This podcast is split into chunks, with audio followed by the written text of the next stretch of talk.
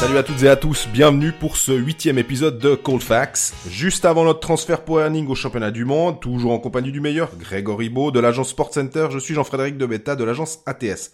Alors pas de vedette de la RTS cette fois-ci, juste nous deux. Au sommaire de ce numéro 8 et avant de présenter le quart final contre la Finlande, nous allons vous dévoiler nos trois tops et notre flop. Puis nos pronostics où nous ne sommes, bah, pour une fois, pas d'accord, l'attitude de cette équipe et de ses dirigeants, les clés de ce quart final contre la Finlande. Et une question, Fischer est-il bon jusqu'à la retraite avec cette euh, qualification pour l'écart et un petit coup de gueule de Greg? Alors Greg, on commence euh, par les trois tops et ton flop. Alors pour mon mes trois tops, mon meilleur joueur de la, de la phase préliminaire, je vais laisser, je vais vous laisser réfléchir trois petites secondes à qui je pense. Enzo Corvi. Voilà, Enzo Corvi, mais enfin, j'aime beaucoup ce joueur depuis le début du tournoi. Je pense pour ceux qui, nous écoutent de temps en temps, il y a, il plus vraiment de doute. Mais c'est le joueur qui a été le plus, régulier en fait. Il a, il a pas eu de, pas eu de mauvais match. Qu'il y a eu des- il y a eu des moments où Niederreiter était un petit peu en dedans, où personne n'a été à son niveau durant les sept matchs. Il fait 7 matchs, 7 points, c'est le meilleur but, c'est le meilleur compteur de cette équipe. Alors à égalité avec Niederreiter, effectivement, mais lui, il a été beaucoup plus constant. Derrière, bah alors on partage ce, ce top, je pense, mais Mirko Muller, Ouais, exactement. on n'en parle pas beaucoup, on le voit pas beaucoup, mais en fait, moins on le voit, meilleur il est, j'ai l'impression. Et il est quand même tout le temps là pour euh, pour gratter des, des assists. Il a il a cinq assists. Alors on rigolait en, en tribune de presse l'autre jour, 5 assists, on a l'impression que c'est cinq fois la deux, le deuxième assist. Mhm. euh, mais il, il était tout le temps là. Il, Il a un plus 9. il a un plus 9. Non, franchement, lui, il, est, il a vraiment fait un très très très très bon tour euh, tour préliminaire. Et Tristan Chervet pour pour son implication. J'ai un peu l'impression quand on le regarde un petit peu sur le banc aussi, le, le body language, il est tout le temps bon, il est tout le temps positif. Il est, moi, c'est vraiment le genre de joueur que j'apprécie. Et son implication sur le sur le box play est incroyable. Il, il, il rend tout le monde meilleur. J'ai l'impression, il tire tout le monde dans dans son sillage. Ouais. Pour les pour les tops, t'es t'es sur qui? Alors les tops, euh, on va essayer de pas faire trop évident. Alors du coup, euh, Tu Joël peux faire Vermin- évident, y a pas de problème. Ouais, J'ai- fait Enzo Corvi, hein. Ouais, bien sûr, mais on, pour- on pourrait partir avec les joueurs NHL, mais euh, je trouve que en plus de Mirko bah, Joël Vermin qui nous a qui nous a épaté euh, en centre de deuxième ligne euh, finalement offensive, alors qu'on pensait plutôt comme il jouait sur le box play que ce serait un, un joueur à vocation défensive. Et euh, il a prouvé qu'il était capable de jouer avec des joueurs de NHL. Et franchement, bah, ça fait plaisir après une saison relativement pourrie pour lui, pas forcément en termes seulement de comment dire de d'équipe où Lausanne a, a- a raté sa saison, mais aussi parce qu'il était souvent blessé, un peu. euh, je crois qu'il a cassé à peu près tous les os qui étaient possibles de se déboîter, des choses comme ça. Puis il rate les Jeux Olympiques, alors qu'il avait été sélectionné. Voilà, exactement. Donc c'est une jolie, une jolie revanche pour lui. Et puis euh, le troisième top, euh, Timo Meyer, parce que bah, quand il est arrivé, on le connaissait peu et euh, ce premier match où il nous a, il nous a épaté avec un but, deux assists. Et puis il a continué à, à jouer ce rôle où il fonce au, au but, un petit peu de ce qu'on attend de Niederreiter, mais je l'ai, trouvé euh, presque plus volontaire. Alors voilà. Et puis euh, maintenant, eh ben, on a chacun un flop. On était gentil, on en a pas mis trois, mais en même temps, la Suisse est qualifiée pour les quarts. On aurait fait l'inverse peut-être si c'était pas qualifié. Exactement. euh, avec On- avec- top et trois flops peut-être. Alors ton flop pour toi, Greg? Chris Baltisberger. Moi j'attendais beaucoup de ce joueur, parce que j'aime bien ce qu'il ce qu'il propose à, à Zurich. Et, et là il a il a quasiment plus de minutes de pénalité que de shoot au goal. Il a 5 shoots, 4 euh, 4 minutes de pénalité, dont, dont deux, deux pénalités catastrophiques. Moi, j'ai l'impression que c'est aussi un peu ça qui lui a coûté sa place dans, dans l'alignement parce qu'il était sur une ligne. Après, il, est- il s'est retrouvé 13e attaquant. Ouais. Après, il s'est retrouvé en tribune avec l'arrivée des joueurs de NHL. Mais c'est 6 matchs, c'est 0 points. Noah lui a pris sa place finalement où ils étaient un peu en concurrence pour ce, ce rôle d'ailier de la quatrième ligne. No- Noah Rudd l'a, l'a mérité, je pense. Ouais. Et euh, ouais, j'étais très déçu de Chris Baltisberger durant tout le tournoi. Alors moi, c'est Joel Genadzi. Euh, je l'ai trouvé. euh, on, on, on attendait pas mal de lui aussi à cause de l'année passée et de sa belle performance avec euh, Romain Leffel. Et puis euh, là, bah moi, le souvenir que je garde de lui, malheureusement, c'est ses deux buts encaissés contre la Biélorussie, hein, Oui, si je ne me trompe pas. Tout de suite. Cette minute 50 passée sur la glace pour un, un, un, un désastre. Et euh, c'est dommage parce qu'on aime beaucoup ce joueur. Euh, on aime beaucoup l'homme aussi, Joël Denadzi, qui est, qui est vraiment très sympathique. Euh, qui est chouette à l'interview, mais là, il est passé à côté, et je pense qu'il a pas besoin de nous pour savoir qu'il a raté son championnat du monde. Surtout que c'est quelqu'un de très autocritique euh, à, longueur de saison et à longueur d'interview, donc effect- effectivement oui. on va passer au pronostic de ce quart de finale contre la Finlande. Greg, je crois que toi, t'es plutôt positif. Je suis très positif même, effectivement. Moi, je pense que je vais même le faire. La cote est à 5,75. Je risque de mettre un tout petit quelque chose sur euh, sur la Suisse. Je pense pas que c'est du chauvinisme, c'est pas vraiment le genre de la maison. mais je sais pas, j'aime bien la dynamique qu'il y a autour de cette équipe. J'aime bien le, la mentalité qu'il y a dans ce vestiaire en fait de d'être décomplexé. Mhm. Et, moi, je serais je serais pas pas long, je serais pas surpris, on va dire, si on est encore présent vendredi soir et qu'on n'est pas encore rentré à la maison parce que parce que l'équipe de Suisse s'est qualifiée. Ok, bah moi je vais être euh, totalement en désaccord avec toi. Je, je, vois pas. J'ai l'impression qu'on va écrire pour la xème fois défaite honorable face à un des titans du hockey mondial. Euh, on pourra reprendre les papiers de l'année passée où euh, on avait été sorti en quart de finale et ainsi de suite. Euh, cette équipe de Suisse, elle est peut-être la plus forte euh, qu'on a jamais vue, mais cette équipe de Finlande, elle est, elle est impressionnante. Ils sont peut-être fait un petit peu, on va dire, avoir contre les Lettons et puis c'est l'autre contre l'Allemagne. Mais euh, là, c'est un match à élimination directe. Ils ont battu très nettement le Canada, ils ont battu très nettement les États-Unis. Je les vois pas faire l'erreur contre la Suisse.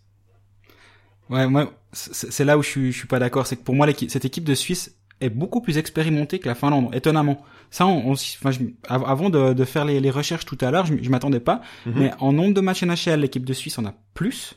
Ils ont 7 joueurs de, de NHL, euh, les Suisses, la Finlande autant. Alors après, forcément, quand on a un Sébastien Hauk à 20 ans, il peut pas déjà avoir 300 matchs de NHL, on est bien d'accord. Mais c'est une équipe qui a, qui a, plus de bouteilles que, que la Finlande. Et, juste pour cette raison-là, je me dis, bah ça, ça peut, ça peut faire pencher la balance. Puis, puis Romagnosi. Si on enlève Romagnosi dans cette équipe, franchement, je pense que je me, je me, je me, range un peu plus facilement de ton, de ton côté. Ouais. Mais avec lui, moi j'ai l'impression que ça peut, ça peut tout changer. Alors, ils ont pas euh, de, de, joueurs comme Romagnosi, en tout cas en face. Ils ont Nutivara, qui est un des euh, meilleurs défenseurs. Mais sinon, ils tiennent beaucoup à leur euh, ligne offensive. Avec, comme tu disais, des, des types Rantanen, par exemple, qui a plus de 80 points cette saison en NHL, il est à, il a 21 ans. Donc, bah c'est c'est c'est des monstres quoi. C'est puis euh, AO euh, 7 matchs 17 points OK bah, ils ont joué la Corée du Sud hein. voilà. Il en a mis 6 contre la Corée du Sud. Il faut les faire on est d'accord. Tout à fait. Mais euh, ouais c'est quand même très très fort hein. moi j'ai parlé avec un journaliste finlandais cet après-midi euh, pour euh, voilà pour pour voir quel était l'état d'esprit du côté de Herning avant avant qu'on s'y rende. Lui, il a l'air de dire que, que cette équipe, elle, elle est quand même chouette à avoir joué, elle est spectaculaire, elle est offensive, elle est rapide. Mais il a quand même un tout petit souci au niveau de la défense, justement, t'en parlais tout à l'heure, ils sont légers les types. Ouais. La, la moyenne de la défense, alors il y en a un, ils ont pris un mec de 1m96, ils le font pas jouer. Donc je pense que c'est juste pour faire un tout petit peu peur, on dit non mais attendez quand même, euh, on a un grand. Mais on enlève lui qui a 0 minutes de, de jeu. Euh, c'est une défense qui fait 1m85 peut-être, quelque chose comme ça, et, et qui, qui est légère. Par, par rapport à, des Timo Meyer qui vont leur arriver dans la tronche, à des Niederreiter, ça va faire bizarre à mon avis. Ouais, mais ça peut aussi être une. Euh, on sait que le, maintenant l'important c'est la, le puck possession, enfin la, possession de puck. Je vais arrêter avec les anglicismes, sinon je vais encore me faire me faire azorer. Mais euh, c'est important d'avoir des, des joueurs maintenant. On sait qui sont capables de faire une bonne première passe. Du coup, après, on laisse un peu des Rantanen et Aos démerder, puis ça ira très bien. Qu'on soit clair, je pense pas que la Suisse est favorite de ce match. Non. Par contre, je pense qu'elle a clairement ses chances et vraiment je vais, ouais, je vais, je vais les mettre ces, ces quelques francs sur, euh, mhm. sur, sur cette Suisse à 5,75. il, faut, il, faut, il faut aller jusqu'au bout de ces, ces, ces idées.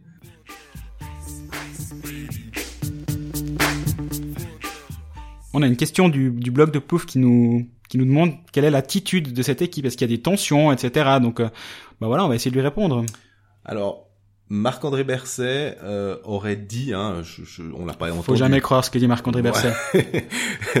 Mais euh, des tensions sur le banc. Moi, je pense plutôt euh, que l'équipe était tendue. C'est pas tout à fait la même chose. Elle était tendue parce que elle se savait attendue. Euh, on se répète un peu là, mais des tensions quand on les on les voit à, à l'interview à, à la fin du match en zone mixte. Moi, je vois une équipe qui vit bien ensemble alors du coup, j'ai de la peine à estimer que cette équipe-là aura envie de se tirer dans les pattes. Ils sont tous jeunes, ils ont compris qu'ils ont un objectif qui qu'ils peuvent réaliser et du coup ils mettent tout en œuvre pour y arriver. Et toi Pour moi, il y a eu deux jours de tension. Il y a eu deux jours de grosse tension dans cette équipe. C'est euh, l'entraînement de la, la- à la veille de- du match contre la France. On en a parlé lors du dernier épisode C'est juste. où, euh, où Patrick Fischer vient dire aux journalistes de pas prendre de photos. Ça, c'est c'est lunaire comme scène à mon Mhm. avis. Et là, on sentait un problème. Le, le match contre la France, on a quand même vu deux fois un, un joueur qui shoot au but et qui ne fait pas la passe. Une fois, c'est c'est Fiala Oui. et une fois, c'est Andrighetto, sauf erreur. Et à, à chaque fois, le joueur qui aurait dû recevoir la passe, hum, Simon Meyer. cas. Meyer une fois et peut-être Fiala d'ailleurs la deuxième faire une remontrance au, au joueur. Et ça c'est quelque chose que je vois très rarement en fait sur la sur la glace et vraiment le faire de manière très très vocale. Et c'était au début du match contre la France. Ce match a été un peu long à se décanter quand même. Donc il y avait une grosse pression. Puis à la fin du match du coup j'ai l'impression que ça a changé. Mais moi surtout il y a, il y a une scène qui pour moi montre un peu tout ce qui toute la tension qu'il y avait dans ce vestiaire, c'est à, à une pause. On a, on a, on a surpris euh, Reto Raffiner, le directeur des équipes nationales, euh, bloqué derrière une porte, ne pas pouvoir l'ouvrir parce que bah, elle, était, elle était fermée de l'extérieur. Taper gentiment une fois, taper gentiment, gentiment deux fois, taper moins gentiment une troisième fois, se tourner et ruer dans la porte deux fois, mettre des grands coups de sabot dans la porte. J'étais pas seul, hein, j'étais pas seul. Il y avait d'autres journalistes qui étaient présents. Moi, si ça peut être un détail, il avait rien à faire. Hein. Ouais. Je, je, je sais pas, il va peut-être prendre un café. Enfin, il y avait aucune raison de s'énerver de la sorte. Mais ça, ça démontre qu'il y avait pas de sérénité, je trouve. De, enfin, c'est une scène, un dirigeant d'une équipe qui fait ça. Pour moi, c'est ahurissant.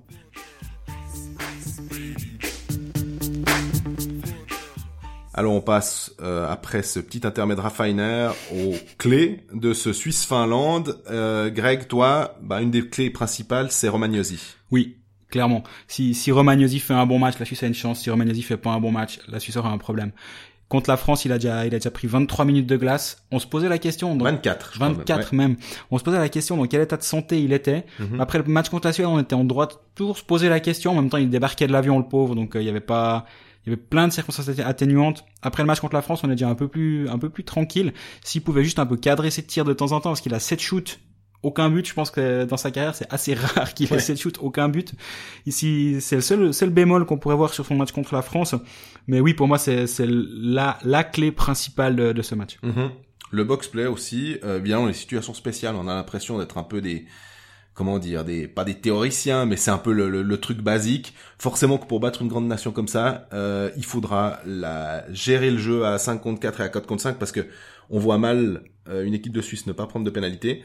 Euh, tu l'as dit avant, Chervet, super au niveau de l'énergie. Avec Rod, il forme une, un, binôme un peu pitbull qui va te bouffer les, qui va te bouffer les chevilles. Ça doit pas être sympa, sympa à jouer.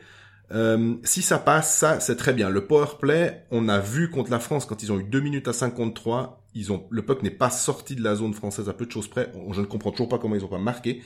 Yosi a tiré 7 fois à peu près, je pense qu'il a dû en tirer 6 sur ce à ce moment-là, ce ouais, 5 je pense que contre c'était les 3. deux plus longues minutes de la vie du gardien français. Voilà. Et euh, s'il cadre là, effectivement, tout d'un coup, euh, Ramon Untersander, ultra intéressant, shooter, shooter droit, enfin droitier, euh, positionné un petit peu à la Julien Sprunger, à la Alexander Ovechkin, enfin sur le côté. Euh, ça peut faire très très mal, mais pour ça, eh bien évidemment, il faudra négocier ces moments clés que sont les fins de tiers et les débuts de tiers. Et le gardien. Bon, alors là, encore une fois, c'est, c'est, c'est presque une lapalissade, mais Mhm. on, quand on parlait de, de la France, pour, pour battre la Suisse, elle a toujours eu besoin d'un Cristobal Huet en feu. Et c'est, là, en fait, la Suisse se retrouve dans la position de la France quand même. Si, si la Suisse veut, veut avoir une chance, il y a, pour moi, c'est, enfin, c'est une évidence que le gardien va devoir être bon. De ce que je crois savoir, ça, sera- Reto Berra sera en santé D'accord. pour jouer ce match. Apparemment, il était touché à l'aine, d'après ce qui se dit euh, par, par ici. euh, mais, évidemment, le, le staff de l'équipe de Suisse euh, ne, ne, ne, ne dit pas mot là autour. Rien. Mais je serais pas... Bon, après, c'est une, c'est une question que va devoir se poser Patrick Fischer, parce que Giannoni a été très bon contre la France, Mais c'était la France. mais c'était la France. Depuis le début du tournoi, Berra avait quand même été super, lui a quand même été supérieur. Mais ouais, il y aurait, il y aurait un choix à faire, mais peu importe lequel sera devant, devant le filet, il y a, il y a intérêt à ce qu'il soit bon. Mais moi, je me dis, peut-être que euh, Leonardo Giannoni, finalement, est-ce qu'il peut pas, parce que c'est quand même un très bon gardien, il avait très bien joué l'année passée, est-ce que Leonardo Giannoni peut pas se sortir là tout d'un coup sur un match? Alors j'ai l'impression, en fait, tout ce que je lis et tout ce qu'on entend depuis le début du tournoi, on a l'impression que Giannis fait gardien des juniors, qu'on Mhm. a fait venir.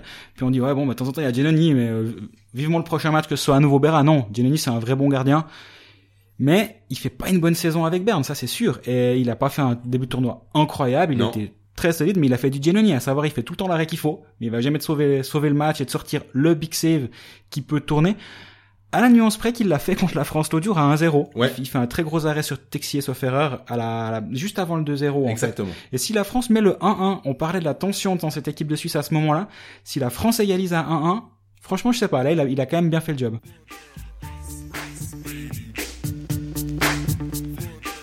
En, en venant ici, euh, la, la, la fédération avait euh, mis comme objectif le quart de finale. On se rappelle que, que l'équipe de Suisse était plantée à, à Pyeongchang. Elle fait un quart de finale l'année passée à Paris. Du coup quoi? Il est sauvé, Patrick Fischer? Oh, il est sauvé maintenant, il peut rester... euh, il va battre le record de Ralph Kruger. Non, sans rire. Euh, il, je pense que là maintenant, il est bon jusqu'en 2020, euh, à moins d'un truc incroyable. Euh, L'échec de Pyeongchang est oublié. Euh, on va lui dire que c'est super, la Suisseness, ce côté un peu, euh, on est, on est suisse, on veut une identité. Il est en train de la transmettre euh, à, à ses joueurs. Euh, honnêtement, est-ce qu'on verrait quelqu'un de, de, de, de meilleur là? Euh, pff, je- Franchement, j'ai pas l'impression que il y a un candidat qui se détache. À part peut-être vous me direz euh, Arnaud Delcourteau ou un, ou un Chris Max Orley, mais à part ça, je vois pas. Hans Kosman? C'est vrai que ah ouais, j'avais pas pensé là tout de suite, mais effectivement Hans Kosman avec ce qu'il a fait avec Zurich, le fait qu'il est libre, ça pourrait être un, un candidat assez intéressant. Hein, Mais je, lan- je lance le nom pour, pour le débat, mais moi Ouais. je, je suis aussi assez d'accord que, bah voilà, il- en fait, s'ils lui font confiance en venant ici, enfin, s'ils le maintiennent après Pyeongchang, ce qui n'était pas acquis, Mhm. ils l'ont maintenu, ils fixent un objectif minimal qui est quart de finale, l'équipe va en quart de finale, s'ils le maintiennent après Pyeongchang, on peut pas, on peut décemment pas s'en séparer maintenant, du coup ça pousse jusqu'à 2019, et comme tu dis très justement avant, il y a 2020 à domicile dans la foulée, je pense que changer de coach une année avant le mondial à domicile, c'est pas forcément une bonne idée. Donc là, à mon, à mon avis, Fischer, il s'est, il s'est donné euh, deux ans de tranquillité euh, ici. Et puis euh, on va terminer avec un petit coup de gueule euh, de ta part, Greg. Oui, alors, petit coup de gueule. Franchement, faudra quand même qu'on nous explique ce que c'est cette musique après les buts de l'équipe de Suisse. Je sais pas si vous regardez les matchs, mais nous, dans la patinoire, on n'en peut plus. Il faut être clair, j'ai écrit à l'IAHF via Twitter pour leur demander de changer cette histoire, mais ils sont, ils ne veulent pas. Fr- Franchement, j'ai essayé. Je suis sûr pour vous aussi, je l'ai fait, hein, parce que nous, on n'en peut plus sûrement vous devant la télé aussi. Mais, mais j'aimerais juste comprendre à quel moment on décide de mettre cette horreur après chaque but. Moi, j'ai plus envie que l'équipe de Suisse marque. hein. Si demain il y a blanchissage du gardien finlandais, je dirais bon bah au moins on s'est épargné ça. Euh, peut-être qu'à Erling, ils ont une autre musique, elle a peut-être pas passé Copenhague, on sait pas. j'espère, franchement j'espère. Du coup, bah nous on va on va se retrouver. Alors niveau organisationnel, on n'est pas bien là parce que si la Suisse se fait éliminer demain contre la Finlande, Jean-Fred prendra l'avion dans la nuit hein, parce qu'il a qu'une envie, c'est prendre le premier avion pour la Suisse. Non, j'exagère. Mais Jean-Fred partira peut-être un poil plus tôt que moi, donc je suis pas sûr qu'on puisse le faire dès le lendemain le, le débrief du dernier match. Mais bon, vu que je vais parier que la Suisse va va gagner, ben on, on sera là pour euh, préparer cette demi-finale. Et donc on vous remercie de, de votre fidélité. N'hésitez pas à, à interagir avec nous via Twitter et Facebook at coldfaxch et on se on se revoit tout bientôt. à tout bientôt.